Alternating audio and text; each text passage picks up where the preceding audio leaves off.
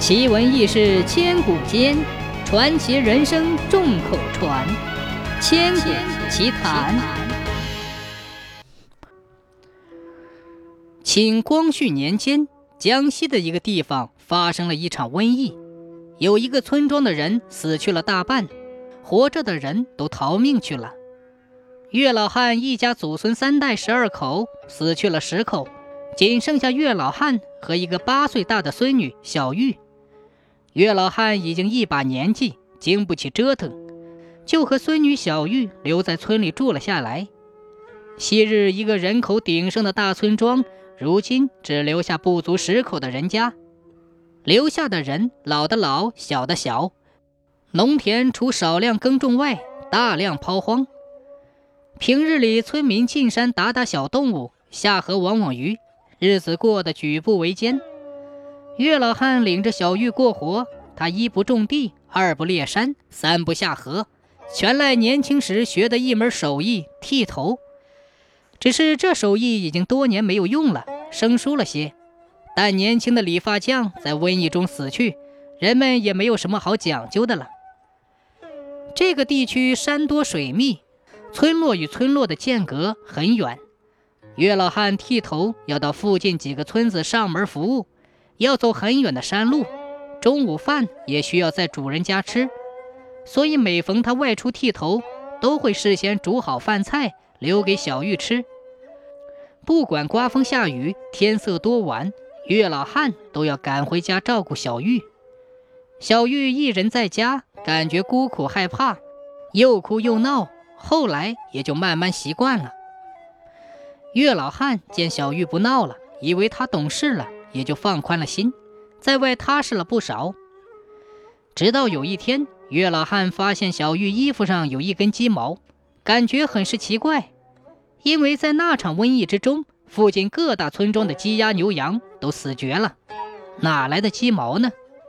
岳老汉问小玉：“小玉，你身上怎么会有鸡毛呢？”小玉抬起头，眼睛清澈明亮，对岳老汉说。爷爷，我也不知道。岳老汉觉得小玉不像在撒谎，此事也就不了了之。过了一段时间，岳老汉再次在院子地面上发现了许多鸡食和一些米饭。这回岳老汉断定，肯定有鸡来过，而且还不止一只。看起来小玉还喂过鸡。于是岳老汉问小玉：“小玉。”你是不是拿了饭喂鸡？小玉说：“没有啊，饭我都吃了。”岳老汉又问：“那地上的米饭和鸡食是怎么回事？”小玉胆怯地说：“不知道啊。”岳老汉心中奇怪，自己明明见到了鸡毛和鸡食，小玉明明喂了鸡，但他为什么要否认见过鸡和喂过鸡呢？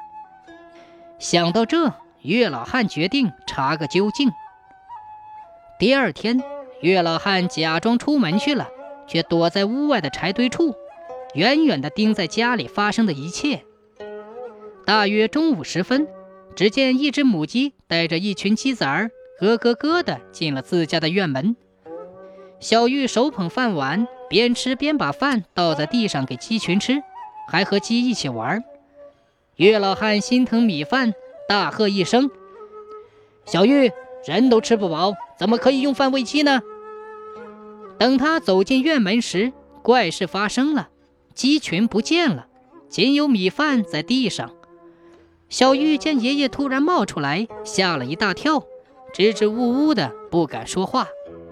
在岳老汉的再三追问下，小玉只好向他道出了实情：“爷爷，在您外出剃头后不久的一天中午。”我坐在门口吃饭，这时一只母鸡路过，我没有玩伴，就想留住这只鸡，于是就把饭倒给了它。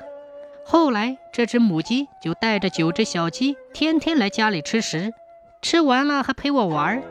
每当太阳快下山的时候，它们就回去。小玉知道爷爷心疼米饭，怕您生气，就不敢告诉您。岳老汉说。刚才的鸡群还在这里吃食，哪里去了？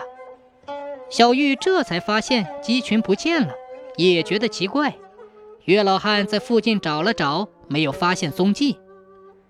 当天，岳老汉特意问了左邻右舍，谁家养了鸡或看见过这群鸡。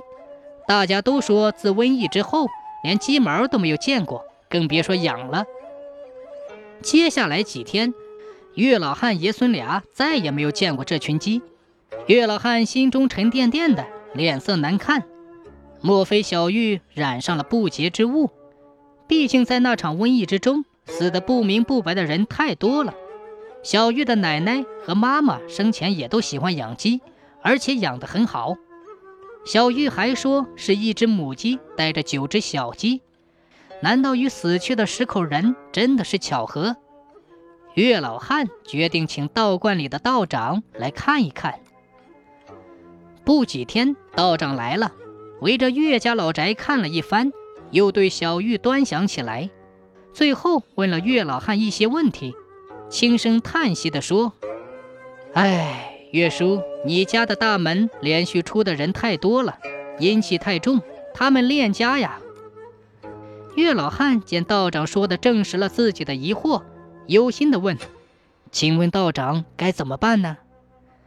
道长说：“那就做场法事，劝他们入土为安，不要再留恋尘世，请速往极乐世界去吧。”于是道长补了个日子，做起了法事，烧了不少纸钱，岳老汉的心才稍稍安定。此后的七八年，鸡群再也没有出现过。岳老汉更老了，白发苍苍。小玉也长成了一个标致的大姑娘，成天忙个不停，把家的里里外外操持得井井有条。这天，岳老汉到别的村剃头，回来的路上淋了些雨，回到家就病倒了。小玉见爷爷病了，就天天在岳老汉跟前照顾，因为家里穷，请不起郎中，抓不起药。岳老汉的病就日益严重起来。这一天，小玉在院子里煎药，突然听见咯咯的鸡叫声，很熟悉，却一时想不起来，这会是谁家的鸡呢？他抬起头，吓了一跳，只见一只母鸡带着九只小鸡朝庭院走来。小玉认得那只母鸡头上的一撮白毛，正是几年前他喂过的那群鸡。小鸡的个头还是七八年前那样大，难道鬼魂又出现了？这是要收了爷爷去吗？小玉赶紧把鸡群赶走了，顺手把院门也关了。但等他一回身，却不禁大叫一声，眼前的景象太诡异了。小鸡一只一只从地下冒出来，鸡群一听到小玉的惊叫声，立马遁地而走。后来几天，那只母鸡带着小鸡在中午时分都会出现，傍晚时分就离去。小玉害怕，又不敢告诉爷爷，就找邻居刘阿婆商量。刘阿婆也觉得奇怪，按常理说，做了法事，每年清明都烧了很多纸钱，那么多年过去了，不应该再回来呀，这其中也必有缘故。于是。刘阿婆就对小玉说：“小玉，不要着急，看看这群鸡是哪里来的再说。”小玉没有办法，只好照办。后几日的跟踪观察，小玉终于弄清楚了鸡群的去向。鸡群每天傍晚都会在离家不远的老樟树下消失。那棵樟树少说也有几百年，被这个村庄的人视为神物。初一十五，逢年过节，都有许多人去拜他。小玉赶紧去找刘阿婆，告诉了此事。